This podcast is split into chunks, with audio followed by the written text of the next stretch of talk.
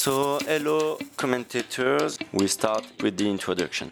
Привет, друзья! Это подкаст «Харт и грунт». Меня зовут Вадим Кольцов, рядом со мной Максим Янчевский. И сегодня мы поговорим о технической стороне тенниса. And zero. Что ты думаешь по поводу показа тенниса на телевидении? Устарел ли стиль освещения? Что важнее, контент или же режиссура? Всем здравствуйте. Во-первых, теннис — это вид спорта, который не регламентирован временем. И Евроспорт, на самом деле, я считаю, уже долгие годы находится на передовой, в том смысле, что он берет теннис с турнира Большого Шлема, и эти две недели фактически отрежает ему. Да, есть э, лыжные гонки, чемпионаты мира, вот сейчас идет чемпионат мира по горным лыжам, которые так или иначе переплетаются с теннисом. Но если у тебя матч начался в вечерней сессии, то эти лыжные гонки или горные лыжи отправляются на Евроспорт 2. Не скажу, что это какая-то режиссура, потому что у тебя в вопросе состояло контент или режиссура. Мне кажется, э, контент всегда первостепенен. Даже не только контент, а личности, которые этот контент создают. То есть непосредственно сами теннисисты. Очень сложно теннис э, при обилии матчей э, распределять по каналам. Когда вот у Евроспорта есть несколько каналов, в частности у российской версии, есть телеканал Евроспорт Голд.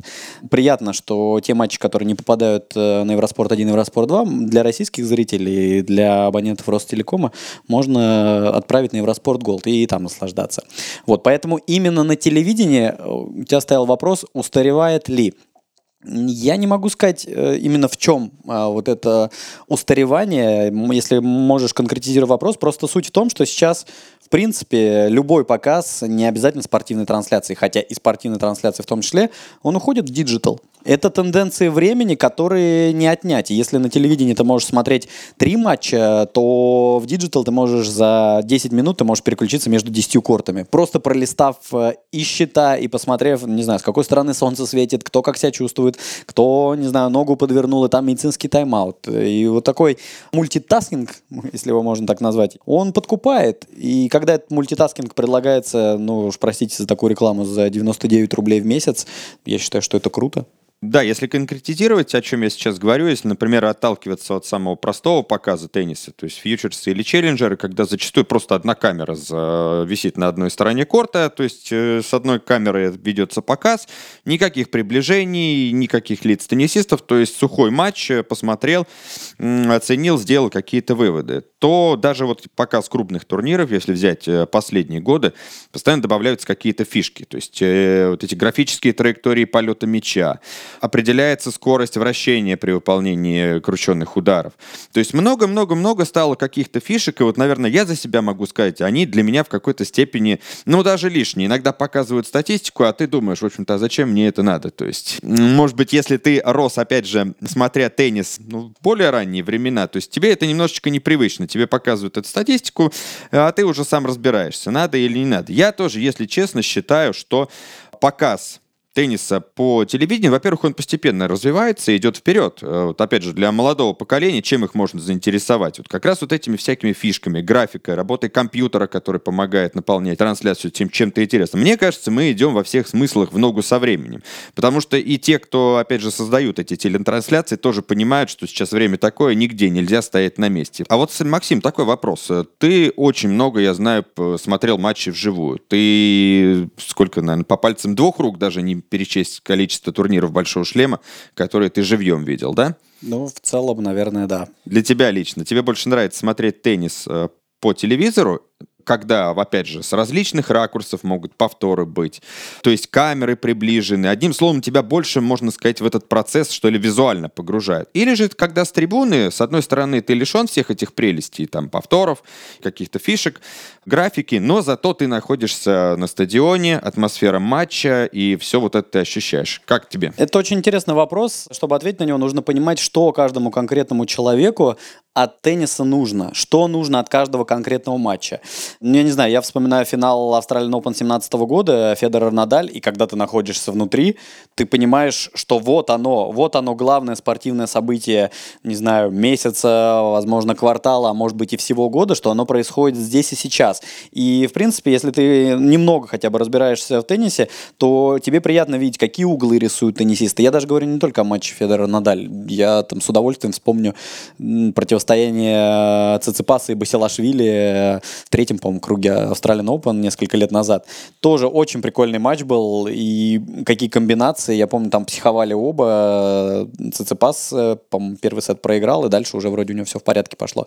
Но, то есть, интересно вживую наблюдать, это вне всяких сомнений. То есть, когда ты попадаешь на турнир, когда ты окунаешься в эту атмосферу, возможно, тебе и не нужны, как ты говорил, вот эти дополнительные вращения, с какой траектории летит мяч. Тебе важно э, уловить нить, как происходит сценарий. Где-то, может быть, психологическую составляющую, ее можно э, обнаружить и сидя на трибунах, и сидя у телеэкранов как человек себя ведет, да, то есть ты где-то видишь живые эмоции, но их видно и с трибун, и э, при просмотре телекартинки. Если вам нужно именно, наверное, качество тенниса и комбинаций просмотреть эти линии, особенно если вы сидите как не то что на вип-местах, но за спинами игроков, где вы головой не крутите, а видите, как теннисист реально рисует эту линию. Это круто. Но, в принципе, с телекартинки мы же тоже видим теннис не как футбол, да? Мы не видим ее в горизонтальной плоскости, условно, ну, если так грубо совсем говорить, а видим ее во, во фронтальной позиции. Здесь тоже можно спокойно эти линии смотреть, но здесь это все подкрепляется статистикой. То есть ты смотришь, вот вроде бы ты понимаешь, ага, вот он он реально там подает по линии, он использует слабую сторону соперника, и ты думаешь, вот сейчас загляну в компьютер и посмотрю, и реально там по линии подает. Э, то есть здесь такие фишки, это разная плоскость. Даже игроки, которые приходят, они говорят, блин, действительно круто посмотреть с разных ракурсов. Ты находишься на корте, ты порой что-то не видишь, а тут тебя как будто превозносят чуть-чуть, и ты сверху окунаешься в этот процесс и смотришь абсолютно по-другому, как это все складывается. Даже интересно наблюдать, как те же теннисисты реагируют реагируют. Они так, даже в переходах, они говорят, блин, классно, интересно. То есть им самим это теннис другого ракурса. Человек 20 лет жил э, на теннисном корте, а теперь э, его вырвали в, ну, в обычную реальную жизнь и просто дали монитор и его любимое дело проходит где-то там, а он имеет возможность э, это любимое дело прокомментировать и посмотреть немножечко с иного ракурса. Везде есть свои плюсы и минусы. Понятно, что, наверное, главный э, минус тенниса для телевидения – это как раз-таки то, с чего мы начали, это его ограниченность во времени. То есть, но я думаю, если вы действительно любите теннис, э, вы будете смотреть его и 3, и 4, и даже 5 часов, а может и больше. А вот что касается арены Артура Эша, когда показывают самые верхотуры, где ну, практически ничего не видно, ты поднимался туда? Да, на самом деле, опять 15-й год, финал Джокович-Федерер, и я забрался на самый верх, и помню, что на верхнем ярусе абсолютно другая жизнь. То есть люди взяли напитки горячительные, люди взяли попкорн, там даже никто не умолкает. То есть теннисист, в принципе, играет в таком шумовом эффекте. То есть это фактически, мне кажется, самый ну, шумный, что ли, беспорядочный турнир Большого Шлема. Ну, беспорядочный, наверное, в хорошем смысле все-таки. Но сверху вот даже кажется, что попадание, там, Федорер попал эйс, судья где-то крикнул аут, а с верхнего яруса кажется, что попал. То есть такая проекция, которую ты не всегда видишь. И при этом я не видел, чтобы там были у людей бинокли. Мне кажется, если бы как в театр приходить и там смотреть в бинокли, мне кажется, это было, было бы круто именно. Но арена действительно немного большая. Но вот когда ты вспомнил про Артура Эша и, в принципе, про показ, немножечко так вернусь к вопросу о режиссуре. Ведь одно дело с одной камеры, понятно, когда мы видим главное действие, а другое дело с разных камер, ну, а виды прекрасные. Там закат Нью-Йорка каждый день, он же потрясающий. То есть, когда вид на этот Манхэттен и когда садится солнце, это же красиво. Когда показывают Мельбурн, фактически все эти башни, это центр города, это тоже красиво, это несколько по-иному. Но а камера «Паук», это тоже нововведение, которым сейчас с большим удовольствием пользуются. И, в принципе, это действительно это шоу. Любой вид спорта, он становится шоу. И уже невозможно показывать э, как концерт, невозможно показывать с одной камеры. Важно показывать не только самих игроков, не только то, что они делают на корте, но и важно показывать реакцию зрителя. Давайте пример. Вот эта девушка Надаля, которую ему средний палец показала, да из этого же прям целую историю сделали. И, как, и как отреагировал Надаль, да, 20-кратный чемпион турнира Большого Шлема, то есть его это не выбило из колеи, он просто посмеялся и сказал, ну да, наверное, перебрала чуть-чуть.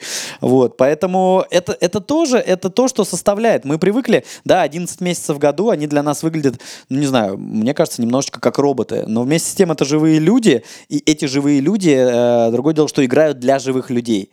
Сейчас, понятно, выносим за скобки, это ковидное время, но спорт для зрителей.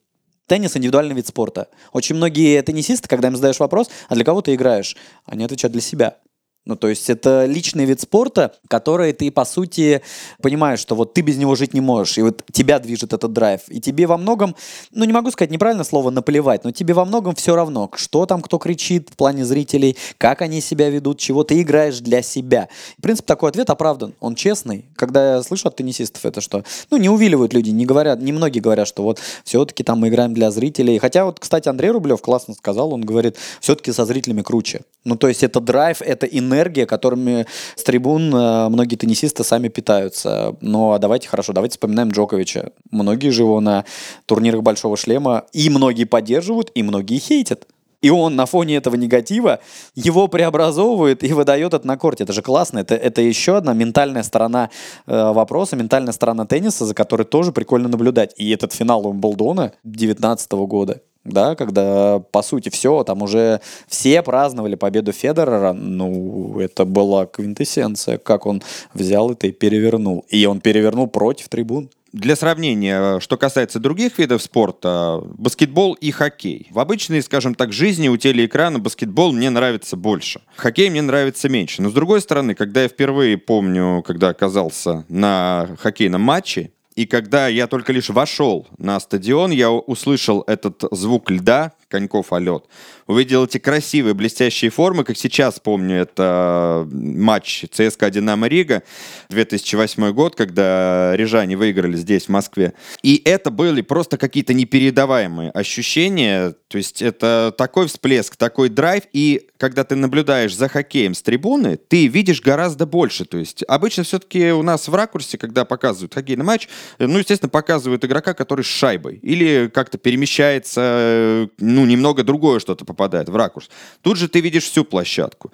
Было видно, как здорово тот же Олег Сапрыкин открывается и ждет передачу, как он здорово работает без шайбы. Поэтому где-то так где-то по-другому. Ну, например, вот на конкретном примере я сразу с первого же раза понял, что видно просто больше порой, когда ты находишься на трибуне. Чего, кстати, я не могу сказать, например, о теннисе, потому что в теннисе мне почему-то комфортнее все-таки находиться у телеэкрана, потому что где-то повтор хочется посмотреть, где-то там игрок совершил какой-то классный удар, и ты сидишь, тебе хочется, ну покажите это еще раз, а тут ты мог на трибуне просто это вообще просмотреть, и это где-то мимо тебя осталось. Кстати, интересный момент. Э, мне кажется, даже на турнире Большого Шлема сейчас стали на экранах повторы крутить. Да, но да. они не все целые это делают, но эти большие экраны, они уже установлены. В конце концов, счет, э, который видят игроки с других кортов, он также в переходах. Но здесь я не то, что не соглашусь, я скажу, что с трибун более целостная картина. Почему? Потому что телевидение все равно так или иначе заточено под рекламу. И все эти полутораминутные паузы, ты не видишь, что происходит. Ты сидишь, а ему, допустим, медицинский тайм-аут э, человек взял, ну или просто вызвал физио на полминутки. В этот момент по телевидению ты же не видишь. Ты не узнаешь, что там в принципе было, если ты не следишь э, за там картиной всецело, или если у тебя не включен плеер, где все это без рекламы показано, где есть непосредственно картинка с корта. Хороший ты пример привел. Баскетбол и хоккей, да? Интересно и то, и то с места событий интересно смотреть, но, может быть, тебе казалось поначалу баскетбол интереснее, потому что кажется, что он более динамичный или элементарно э, мяч-то больше, чем шайбу. Ты шайбу вообще видел? Ты успевал за тем, как шайба ну, движется? То есть ты ее вместе с хоккеистами гонял, потому что порой ты, мне кажется, моргнула, она уже в сетке ворот. Ну да, что, кстати, что касается, например, телетрансляции хоккея, зачастую ты понимаешь, гол или нет, просто потому что игроки начали вскидывать э, руки вверх. Ну или сирена зажглась. Или сирена зажглась, но одним словом, обычно они руки поднимают, тут же сирена э, зажигается. И вот обратный, кстати, момент по поводу баскетбола. Видел, я его очень любил посмотреть по телевизору. Когда я оказался на живом матче, я был, опять же, в предвкушении. Может быть, я сам себя, опять же, нарисовал, что, ну, если так классно по телеку, то уж, наверное, живую будет вообще. И оказался разочарован, потому что как раз телетрансляция, ну, или, например, хотя бы трансляция матча НБА, то есть там же устраивают целое шоу, там, опять же, те же самые ракурсы, болельщиков выхватывают, э, много всего интересного показывают с тех камер, которые, когда ты находишься на площадке, их просто не видно. Баскетбол живьем, могу сказать, меня немножечко разочаровал. Я знаю вид спорта, который однозначно телевизионный. Вот ни при каких раскладах там вживую. Не то, чтобы я больше никогда не пойду, или, если, конечно, представится такая возможность. Снукер. Ты идешь на трибуну, и вот я не буду врать, на втором фрейме ты засыпаешь. Вот, вот просто начинается зевота, что угодно. Там такая камерная обстановка, там приглушенные трибуны, то есть свет погашен. То есть все располагает ко сну фактически. И с учетом того, сколько снукер э, показывается на каналах Евроспорт, я сравнил эти ощущения однозначно телевизионный вид спорта. Ну, то есть я тоже поехал на турнир в Ригу и думаю, блин, вот сейчас круто там вживую посмотреть, а там шары эти маленькие. А, вот. И кажется, думаешь, елки-палки, так это смотрится по телеку и вживую, ну, вообще не то. Ты думаешь, блин, как бы тут вообще задраем. Понятно, что если это финал чемпионата мира, не знаю, там, Рони О'Салливан против Кайрона Уилсона, там, или полуфинал тот же О'Салливан Селби, наверное, в этом драйве ты как-то, ну, ты думаешь, блин, 33 фрейма там на 4 сессии. Ведь есть же фанаты, которые на каждую сессию покупают билеты. И я не знаю, как они не засыпают, даже на чемпионате мира. И вот здесь, конечно, есть виды спорта именно более телевизионные, есть виды спорта, которые, может быть, вживую приятно смотреть. Ну, не знаю, еще какой олимпийский вид спорта вспомним. Ну, например, керлинг. Мне кажется, керлинг тоже абсолютно телевизионный вид спорта. Ты сидишь где-то на трибуне, у тебя пять дорожек, ты не понимаешь, за какой из них следить. Хорошо, если там твоя сборная, за которую ты болеешь, играет э, по крайней правой или крайней левой дорожке. А если она в центре, ты вообще не понимаешь. У тебя, мне кажется, в глазах какое-то месиво творится. И тут у тебя есть непосредственно твоя дорожка, которую ты смотришь на телеканале. Мне кажется, можно долго рассуждать. Или велоспорт да, ты просто стоишь на этом Тур де Франс на одной горе, что просто тебя, не знаю, очень многие болельщики, мне кажется, с ума сходят, просто чтобы их показали, как они вот бегут в эту гору, когда едут э, гору, гору восходители. При этом я не могу сказать, что велоспорт там это абсолютно телевизионный вид спорта, но благо есть Сергей Курдюков, с которым этот вид спорта становится абсолютно телевизионным. Или, ну не знаю, лыжные виды спорта, биатлон, ну кажется, едут и едут, стреляют и стреляют. А вот этот охват, как через призму камеры меняется вид спорта. Вот это реально круто. Да, и здесь сразу хочется добавить, когда мы с тобой стали расширять э, круг видов спорта, Формула-1. То есть да. я сам на формуле не был, но разговаривая с теми, кто на ней был, живем, некоторые люди всерьез остались разочарованы, потому что ты просто стоишь, раз в пару минут мимо тебя проносится на безумной скорости машины. А когда трансляция, то есть тебе опять же со всех углов, все противостояния, только кто-то с трассы сошел, тут же тебе показали, пит-стоп. То есть совершенно иначе. То есть, скажем, информативность трансляции, если брать ее 100%, то сколько информативность, когда ты на трибуне находишься, не знаю, если процентов 10 от этого есть, то и хорошо. И шахматы здесь обязательно мне о них хочется сказать. Если, конечно, для неискушенного шахматного болельщика, который, ну, хотя бы, наверное, первого разряда нету. Вот наблюдать шахматы, находясь в зале, в котором даже, допустим, будет Магнус Карлсон играть за чемпионский титул, но для неискушенного человека, который не понимает всех этих острот и хитростей э, шахматных комбинаций, они просто передвигают фигуру и подолгу сидят, сосредоточившись, смотря на шахматную доску. Особенно, когда по классическим правилам идет матч. И совсем другое, когда ты смотришь трансляцию с комментатором, который имеет какое-то определенное звание шахматное, который полностью разжевывает, который после каждого хода, а не если он один или если с кем-то комментирует, он тут же э, делает разбор, слабо это, ну, лучше это ход или же э, ход не самый лучший, какое может быть развитие в этой ситуации и так далее. Ну и как мне кажется, мы с тобой сейчас приходим к тому, что телевизионные трансляции уже в какой-то степени, наверное, дадут хорошую фору просмотру. Ты интересные два вида спорта привел, причем с разных ракурсов. Смотрите, Формула-1, вот они проносятся мимо тебя раз в две минуты, и вроде целостной картины не видишь, действительно. А здесь уже вопрос технологий. Человеческий глаз не успевает за тем, зачем сейчас успевает э, камера. И с другой стороны шахматы. А шахматы это туда же, где снукер. Это также, ты также заснешь, э, когда начнется дебют, ну, условно, я, конечно, утрирую, там, э, по сути, ты можешь посмотреть именно, если ты сидишь на трибунах, хотя я даже, ну, с большим трудом представляю, вот ты сидишь на трибунах, матч за звание чемпиона мира, все равно трибуны далековато, все равно ты, ну, чтобы ты не мешал игрокам, все равно это какой-то экран, то есть даже сидя на трибунах, ты все равно будешь видеть, как э, события развиваются на экране. Ну что снукер там, что шахматы. Ну теннис, наверное, в меньшей степени, хотя он, опять же, не регламентирован по времени, как, как и шахматы, как и э, снукер. Но при этом теннис все-таки чуть более динамичный. А те же шахматы, ну он вроде бы вписывается в телевизионный формат в плане того, что ты не увидишь всего, что творится с трибун. Ну то есть ты увидишь, но немножечко будет скучно. Но при этом, а если они 6 часов играют, и куда эти шахматы девать? Да, Шахматный да. Канал должен специализированный быть. Евроспорт ведь э, фактически это тоже канал с нишевыми видами спорта. Снукер есть, практически нигде больше нет. Теннис есть, практически нигде больше нет. И, в принципе, дом зимних видов спорта, дом велоспорта, дом снукера. Это же дом тенниса. То есть, э, ну, такой как иногда мы говорим, когда э, весь теннис, по сути, пришел на Евроспорт, что уже не дом, уже особняк. Ну, действительно, действительно это так, и действительно это классно, что мне, меня чем подкупает Евроспорт? Не тем, что я работаю здесь, не только, скажем, но и тем еще, что все-таки удается э, именно не регламентированные временем виды спорта отправить на несколько каналов так, что они и с друг, друг, друг с другом не пересекаются и, в принципе, дают почву такого полного показа. Это действительно круто. Ну и давайте плавно перейдем к нашей новой рубрике, в которой мы отвечаем на вопросы наших слушателей. Итак, вопрос. Как теннисные комментаторы готовятся к эфирам? Аналитика, статистика, сколько мониторов у комментатора? Очень интересна кухня вашей работы. И хочется побольше узнать о комментаторах Евроспорта. Как, кто, почему пришел к этой работе? Может быть, какие-то курьезные случаи. Некий цикл выпусков. Наверное, про какие-то курьезные, это, мне кажется, каждый человек сам расскажет, если у него были какие-то моменты. Давайте, ну, немножечко заглянем. Вот мы сейчас сидим и записываем этот подкаст в комментаторской кабине.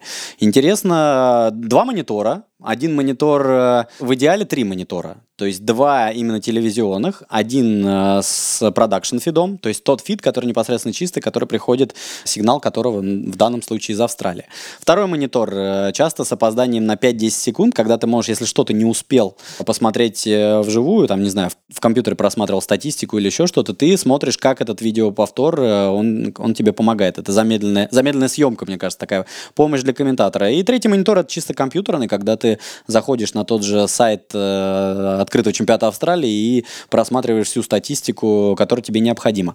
Как готовиться? Есть э, база данных, есть специальный отдел э, документации, отдел документации, который находится во Франции, который подготавливает на все трансляции, которые есть на Евроспорт, неважно, это теннис, снукер или еще что-то, есть э, какие-то статистические данные, которые, не знаю, аккумулируют данные с ATP, с WTA, с мирового снукерного тура. Вот. И есть специальная разбивка, есть э, логины, пароли для, для комментаторов, которые предоставляются. Понятно, никто из этого секретов не делает для комментаторов. Они приходят э, в идеале за час до эфира, вот, но за 45 минут нужно быть железно.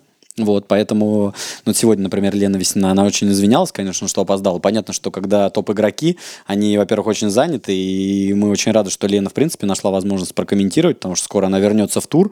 И фактически, как нам э, приятно наблюдать за Верой Звонаревой, которая фактически два года комментировала у нас, а затем говорит, нет, хочу играть, хочу доказывать. И, ну, опять же, не то, что она уже всем все доказала, но при этом вот эта страсть э, движет игроком.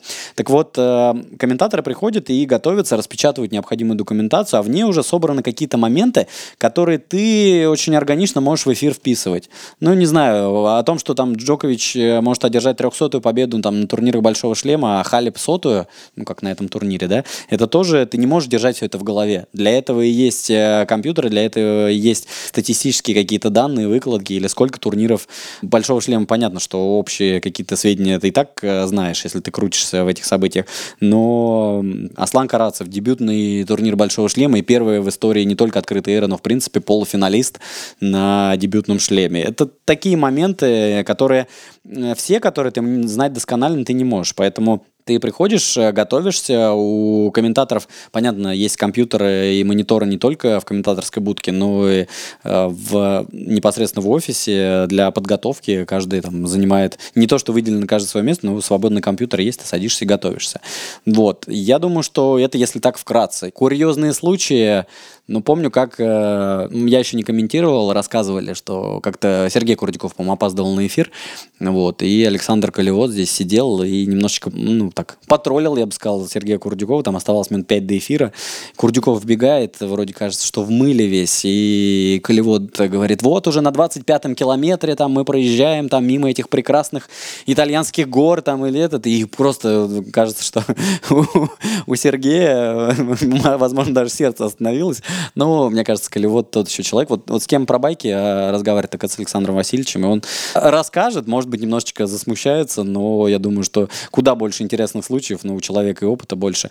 Когда они с Борисом Марковичем Боровским, в принципе, такие, наверное, первооткрыватели тенниса на Евроспорт, они же тут, по сути, менялись в эфире, э, просто дневали. С конца 90-х они комментируют они, на Евроспорт. Да, получается, что все равно вот сейчас ты смотришь, э, ставишь комментаторов, думаешь, все-таки 4 часа это уже, ну, такая планка, наверное, дальше которой тяж- тяжело. Тем более, если ты работаешь в каком-то ежедневном формате. А тогда они 4 часа один, в этот момент 4 часа другой, второй отдыхает, потом они опять менялись, и фактически они по две смены, наверное, в день отрабатывали. То есть это то, когда начиналось, когда, по сути, не было еще реально молодых ребят, которые действительно были бы подготовлены, не было бы, возможно, такого знания, такой информации, такой же документации, которая есть сейчас. И люди просто делились опытом от того, что они, в принципе, видели, наблюдали, и от того, как они позиционировали себя на корте. Тот же Александр Васильевич сейчас работает в Федерации, не только в Федерации тенниса, но и в Министерстве спорта, занимает определенную должность. То есть он всех их в лицо знает. Это, в принципе, ну, если говорить грубо, это его детище да, детище, с которым он знаком. То есть он того же Аслана Карацева знает, э, Андрея Рублева, Данила Медведева с малых лет. И фактически он может как э, теннисисты, с одной стороны, могут, э, находясь в эпицентре событий ранее, они могут это выдать в эфир, о, а мы вот там в то кафе, допустим, ходили, или, ну, не знаю, или вот здесь проходишь мимо, а там тебя болельщики атакуют, и ты думаешь, как бы там поскорее убежать, или наоборот, в эту толпу влиться. Также и комментаторы, которые, э, у которых большой опыт за плечами, они, в принципе, дают что-то такое, что-то интересное, у них, ну, невероятное понимание игры. То есть они видели эти разные стили, да, там многие говорят, что ой, там 30-40 лет они уже комментируют, да что они нового могут принести. Вопрос не только в новом, вопрос наоборот, в том, чего может потом не хватать. Поэтому, не знаю, мне кажется, нужно наслаждаться их присутствием. Тем более, что, ну давайте э, по правде, сейчас у нас, в принципе, сколько на турнире Большого Шлема у нас работает бригада из 16-18 комментаторов где-то. По сути, из метров это Митревели, Дмитриева, Колевод сейчас уже те люди, которые, да, на которых, ну, часто бывает, что жалуются, что там, как, нужно драйв-шоу. Понятно, что время, там, современные технологии, все это движет вперед, и где-то нужно, может быть, более развлекательную сторону. Но все-таки иногда ты ценишь такое понимание игры, и ты учишься от этих метров, поэтому я не могу сказать, что какой-то перекос у нас в сторону, что вот метрам отдано все, а молодых э, никто никуда не пускает. Да нет, есть э, какое-то разнообразие, вот, и есть э, ценность с каждого комментатора. Ну вот ты сейчас э, рассказывал про то, что 4 часа один работает, потом э, его второй меняет, тот отдыхает и заново потом выходит в эфир.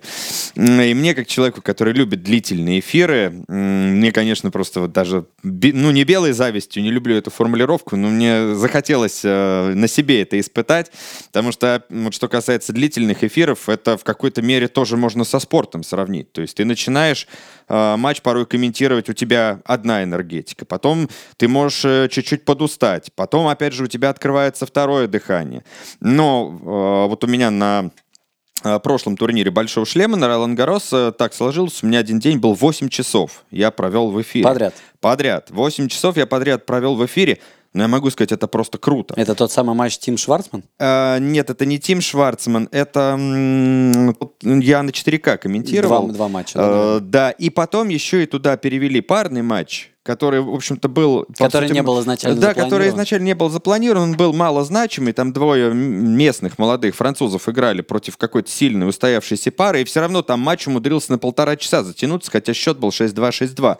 Но как раз это тот случай, когда ты сначала второе дыхание находишь, потом ты третье дыхание находишь, и ты уже понимаешь, опять же, как тебе даже вот голосом распределять свою энергию, то есть эмоционально как не выгореть. Это тот момент, когда ты готовился, допустим, на 5 часов к эфиру, ну, примерно понимал, и тут сваливается на тебя еще один матч, который нужно прокомментировать, и тебе, ну, как, э, допустим, еще нужно овертайм отбегать баскетболисту, опять же, почему-то в командные виды меня тянет, например, а тут тебе нужно еще найти силы один матч отработать. Но вот такие дела. И вот еще у нас спрашивают, э, как удобнее комментировать, одному или же в паре. Но мне кажется, друзья, это вообще два совершенно разных жанра. То есть, когда ты один матч комментируешь э, в одиночку, то есть ты сам полностью руководишь этим эфиром, ты сам думаешь и сам э, принимаешь решение, о чем ты будешь говорить, э, скажем, эфир более зависит от тебя. То есть, потому что, ну, мало кто может повлиять, скажем, на то, кроме э, картинки, которую ты видишь и которую ты озвучиваешь. Мало кто может повлиять на то, как ты будешь комментировать. Но когда ты в паре с кем-то, это же диалог. То есть, и порой этот диалог может вывести на такие интересные вещи, то есть это порой такой поток мысли, когда в данном случае не то, что даже две головы хорошо, тут, как мне, тут просто геометрическая прогрессия, что порой э, парный эфир, он может в четыре раза быть интереснее, чем одиночный для самого комментатора, потому что ты же еще и усваиваешь мысли, которые твой коллега говорит, и ты думаешь, вот класс, какую штуку он интересную заметил, но теперь я владею этой информацией. Ну вот, а тебе как? Ну, тут, опять же, а, давайте так, э, неважно, парный комментарий или одиночный, ну, для меня всегда самое важное было в репортаж, чтобы тебе было интересно. Потому что если э, интересно тебе, это интересно и зрителю, и зритель, мне кажется, чувствует эту нить.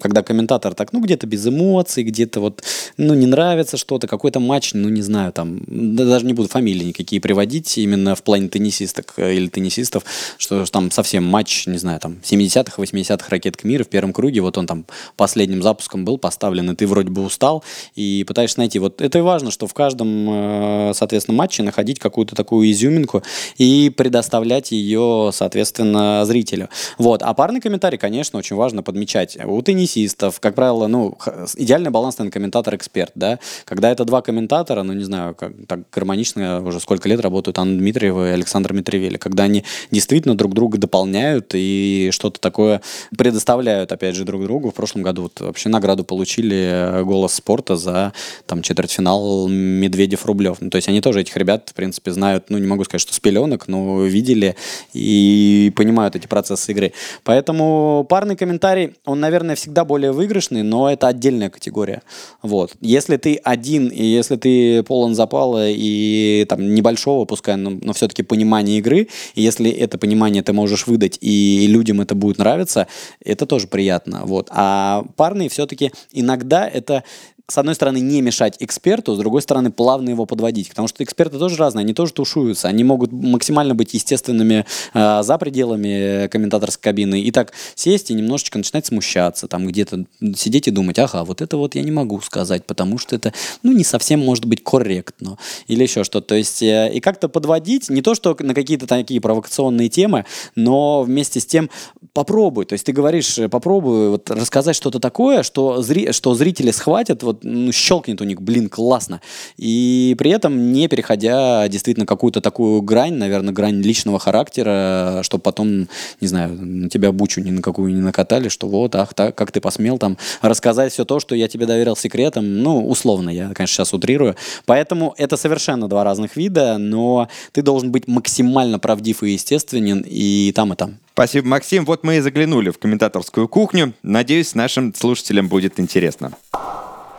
Итак, следующий вопрос, который задал Андрей Артиев, задал его в аудиоформате, и вопрос заключается в том, какие русскоязычные сервисы со статистикой, с информацией я посоветую, где можно, скажем так, прокачаться в плане знания тенниса, понимания тенниса и так далее. Я могу посоветовать одну хорошую программу э, на русском языке, как раз, которая называется On Court. Программа, правда, платная. Не могу сейчас сказать точно, сколько она стоит. Э, порядка полутора-двух тысяч э, в сезон. Но эта программа как раз с отличной статистикой, с э, большой базой. Эта программа содержит базу результатов теннисных матчей на разных, правда, уровнях, но с 1990 года. То есть уже 30 лет. На протяжении 30 лет можно посмотреть, как на том или ином турнире определенные игроки выступали. То есть если сначала, допустим, если это год 94 четвертое это просто статистика э, результат на крупных турнирах. И далее там добавлялись челленджеры, фьючерсы, постепенно с развитием технологий добавлялась статистика э, в теннисных матчах, как развивались э, по, розыгрышам, по очкам э, эти матчи, то есть там 15-0, 30-0, 3-1, то есть можно восстановить хронологию. То есть и обладая как раз вот этой программой, которая, как вы и просили, она на русском языке, можно вращать эту статистику, смотреть, как что влияло. Одним словом, программа э, статистически очень ценная, на мой взгляд. Есть э, бесплатные аналоги, такие, например, сайт Матчстат, Э, Стив Джи Теннис э, раньше тоже, э, ввиду неимения других ресурсов, э, скажем, эти ресурсы я использовал. Стив Джи Теннис и Матчстат. Но Э, после того, как э, познакомился, наверное, лет 8 назад с программой OnCourt, э, более уже я к другим программам не возвращался, потому что все, что тебе надо, в удобном варианте в этой программе есть, плюс хорошая служба поддержки, которая и реагирует, и все тебе отвечает в случае чего, и она еще и э, прислушивается к тому, что ну, может какая-то ошибка быть в базе, любой человек может туда написать и сказать, что нет, там матч на фьючерсе в таком-то городе сыграли не 6-2-6-2, как у вас, а 6-4-6-0. И там все исправят все сделают. Где можно почитать биографии теннисистов? Друзья, ну здесь Википедия. Э, скажем, больше всего информации можно почерпнуть в Википедии, а, та, а дальше продолжаешь, опять же, вот, этот, вот э, э эту базу увеличивать за счет Твиттера, за счет где-то услышал, сарафанное радио, в интервью игрок сказал. То есть базу основную можно узнать именно на Википедии. А так все остальное, опять же, это опыт, это просмотр теннисных матчей, и надо, что называется, вариться в этом котле теннисном, и тогда, скажем, информация просто сама, на, э, сама к тебе прилипает. То есть можно просто-напросто, я прихожу на эфир, начинаю перед эфиром с кем-то из своих коллег разговаривать, и уже сразу узнаю какие-то, какую-то информацию, которая так бы, может быть, я до этой информации не дошел, а мой коллега поделился, теперь я знаю то же самое, что знает он. Это был подкаст Харт и Грунт. Продолжаем смотреть Australian Open. Слушайте нас на платформах, на которых вы нас слушаете. И до новых встреч. Stand by break, please.